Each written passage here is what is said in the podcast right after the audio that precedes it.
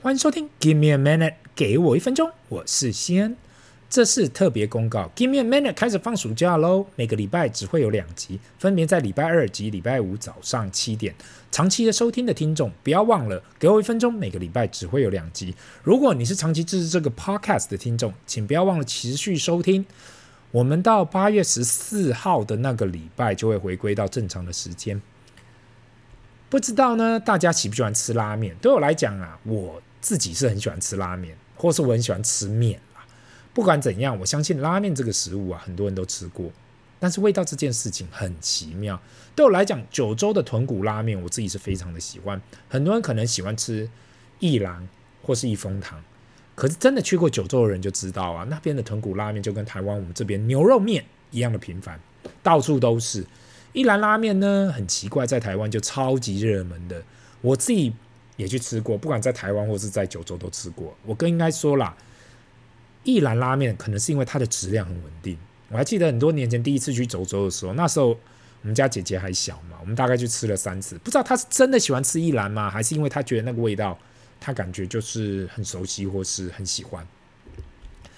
那我们家的弟弟不知道为什么啊，就很害怕豚骨拉面那个猪肉的味道，猪肉还猪骨的味道啦。不知道这是一种天生的习惯吗？但是反观我们家姐姐，她就很喜欢那个大骨味。诶，这就是为什么有时候我看到我们家的弟弟哦，我真的也不知道他喜欢什么，不知道是口味一直在改变呢，还是因为被我们影响。他说呢，他最近喜欢吃牛排，但真的给他吃，好像又吃不了几块，就尝尝几块而已。那这就是为什么建议人呐、最好多尝试各种不一样的食物。太多人他只吃某种食物，或是他只吃某一些食物，拒绝是尝试新东西。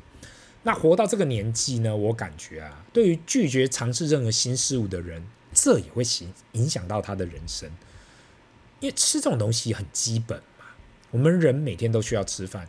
如果你连吃这件事情啊都不愿意去尝试，去踏出你的。所谓的 comfort zone，你的舒适圈。那说真的，你的人生还有什么敢去尝试的呢？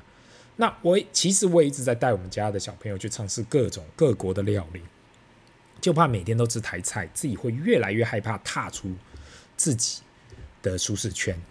那这就跟上次我看到 Google 评价里面有人写到啊，一间东区的意大利餐厅，那说到呢，这个人说到呢，意大利籍厨师做的料理太到底了，一点都不符合台湾人的口味，所以不好吃。我当下真的不知道我看到了什么，到底是厨师做的太意大利口味不好吃，还是不符合台湾人的在地口味不好吃？那我自己也承认嘛，台湾真的有很多外国料理到最后都是台化，我不知道这是否跟台湾人的口味有关系。如果是的话，我也没有办法，毕竟每个餐厅老板都是要生存的，到地不到地不是重点，而是能不能够赚钱活下来才是关键呐。所以当大家认为为什么台湾的外国料理都很在地化、很台化啊，没有办法，大家就是为了赚钱而生存啊。那个，如果呢，你也是喜欢吃拉面的听众，麻烦跟我分享一下，不管是日本的或是台湾的日式拉面，有什么你喜欢吃的拉面店，都可以推荐给我。这好像继上一次的牛肉面甄选后，下一个计划，那就是拉面店的甄选。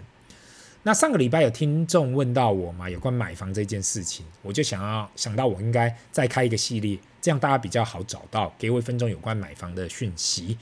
我想要先问大家嘛，当大家想到买房，第一件事情你会想到什么？去看新房，例如预售屋，或是新城屋，或是去找中介来找中古屋。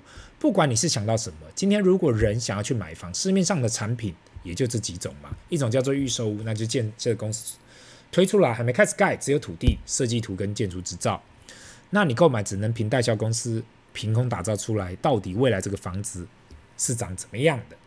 那新城屋呢？就是房子已经盖好了，建设公司才要开始，就是所谓的先建后售，建设公司才要开始销售。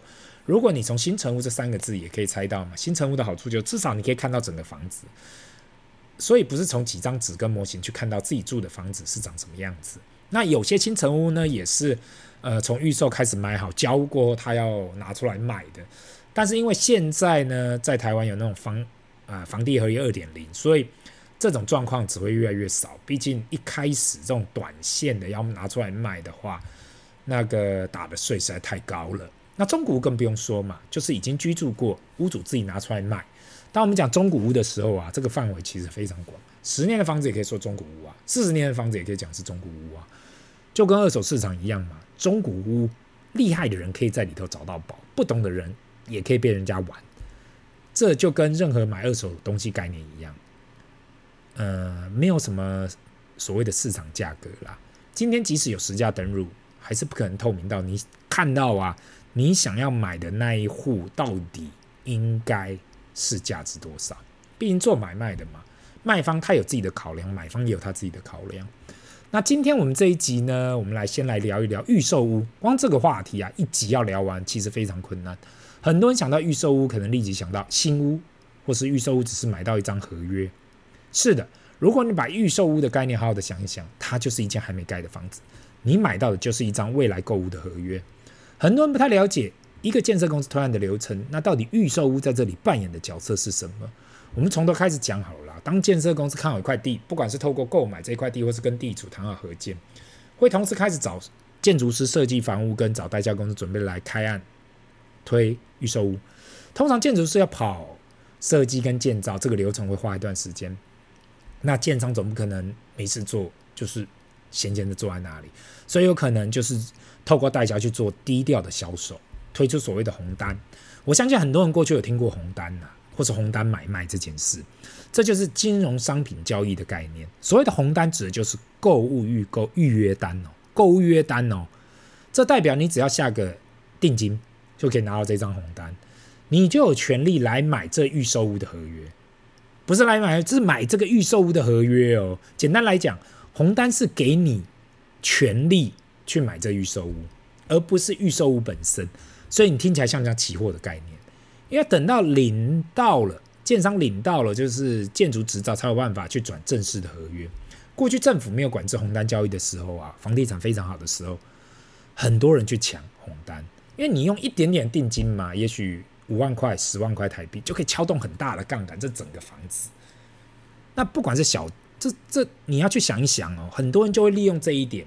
那你先签下几户，你知道，有些人签下个五户、十户，花个一百万，然后再来想办法销售这个红单。这样的乱象在二零二三年七月一号政府开始执行的平均地权条例啊，不管是红单还是预售屋合约，现在都无法转让。所以当你签下去的时候，你就是等于买下去了。那回那个回过去刚刚所讲的嘛，当建筑执照下来后，建商开始正式推案，代销公司开始做房屋销售时，这时候你去买的就是预售屋的真实合约。我相信很多人去销售中心的时候啊，看到美美的样品屋、美美的模型，肯定会非常心动。只是我们去看房子，不是单单去看心动的，是看爽的。我陪过很多人去看房，还没有谈到任何东西，光是看到那些精美的样品屋，整个人就傻了。这时候我的建议是多看几个案场，只要你看的越多，你就会学到越多。不管是跟代销小姐或是大姐聊天，还是你只是东张西望的陪同去看，如果你对新房有兴趣，我都建议可以都可以嘛，都去看。过去很多朋友都有跟我提到说，当他们去看预售屋的时候，代销小姐对他们都不是很客气，爱理不理的，或是有有有些啊，有些大姐直接开酸，就是啊，你你们去看其他的区块啦，其他的地方啦，不要浪费时间来这里看。那那也没有办法嘛。当房地房地产好的时候啊，每个代销的阿姨啊、小姐啊，都是拼业绩的嘛。他只想要拼成交。那如果你来看，那他看到你这个客户也许没办法成交，或是没办法短时间成交，那他觉得我不缺这一组客户，我去找别人就好了。那不要说别人哦，过去十来年呐、我去看房的时候被酸过很多次，也被笑过很多次。有时候你跟这些代销业务认真，你就是输了。毕竟做销售的嘛，什么手法都拿出来用，什么手法都看过了。那上次有跟朋友聊到，因为他很少看房嘛，去看的时候好像被对方酸买不起，啊，那就不要来看了。我就跟他讲啦，除非你真的真的非想要买，非常想要买这个案子，你或许还可以找其他代销介绍姐来谈。如果没有的话，那就算了。做买卖这件事情，很多时候也看缘分。如同十来年前嘛，我的另外一半他要去谈婚纱一样嘛。他原本已经看好某个牌子，但跑去门市的时候啊，碰到的业务小姐就是很拽，好像诶，要你就来，不要来就拉倒啊，要爱理不理的。那如果你是做过销售的人，应该也知道，这也是某一种销售手法嘛。因为很多品牌就觉得，诶，我想营造自己品牌，好像很多人在排队，你不要就算了，后面一堆人在等。但是愿不愿意接受？这样子的销售手法就是见仁见智的。那后来，但是他去找了其他的品牌。那我相信，应该也是有不少的准新娘，因为品牌，因为这样的态度，感觉好像啊，如果我没有既然这么热门的话，我一定也要，我我已经我一定也要买单，那就这样吞下去了。这就做买卖或谈判的艺术了。当你手上有筹码的时候，你就占上风；当你手上没有筹码的时候，只好退让啊。那我刚刚有提到嘛，先找到你所想要的区域，然后就是拼命的看案子。对从化区来讲，比较多有新建案在推，毕竟土地取得的比较便利。那对于比较传统的区域来讲呢，新建案的出现相对来得少。到底那到底预售屋跟新城屋及中古的差别有哪些呢？优点是什么呢？我在这里也简短的稍微讲一下，但是我相信今天应该是讲不完，因为买预售屋最大的几个优点呐、是一，你可以分期付款你的头期，很多人都知道嘛。买房啊是需要贷款的，那贷款通常需要付头期款。预售屋的好处就是，当你签约的时候，只要付定金、签约金及开工款。通常这个这所谓的定金跟签约金呐、就是房屋总价的十 percent，最多十五 percent。那你等到房子正式盖的时候，就是要付所谓的工程款。其实一路到盖完，差不多就是付十 percent 左右，就是房屋总价十 percent，一路到房子盖完。那我也建议听众嘛，很多时候在谈的时候就要先问清楚这个付款的时间表，这样你才可以确定这是否是你可以负担的房屋。毕竟有些建商是慢慢支付工程款的，有些是每个月支付的，有些是付很快的。所以我相信这是一个蛮重要的讯息需要了解的。第二个是呢，贷款成数高，因为预售屋就是新房子嘛，所以绝大部分的金融机构，如果你本身信用条件没有太差，特别是有很多贷款。银行就是建商原本的融资银行，在这里科普一下哦。很多银行愿意承做建商的土建融资，看的就是未来当这些预售屋转成屋的贷款，也可以继续承接下去。这样银行端这里就可以马上接收那么多的既定客源。那购买方也是多一个选择，去看到底要找哪一个贷款银行，谁可以给出最好的条件。那后面呢？未来呢？后面我还有几个我觉得买预售的优点，想要持续分享。很可惜呢，今天这一集的时间已经到了，所以就分享到这里。那这里是 Give me a minute，给我一分钟，我们下次见，拜。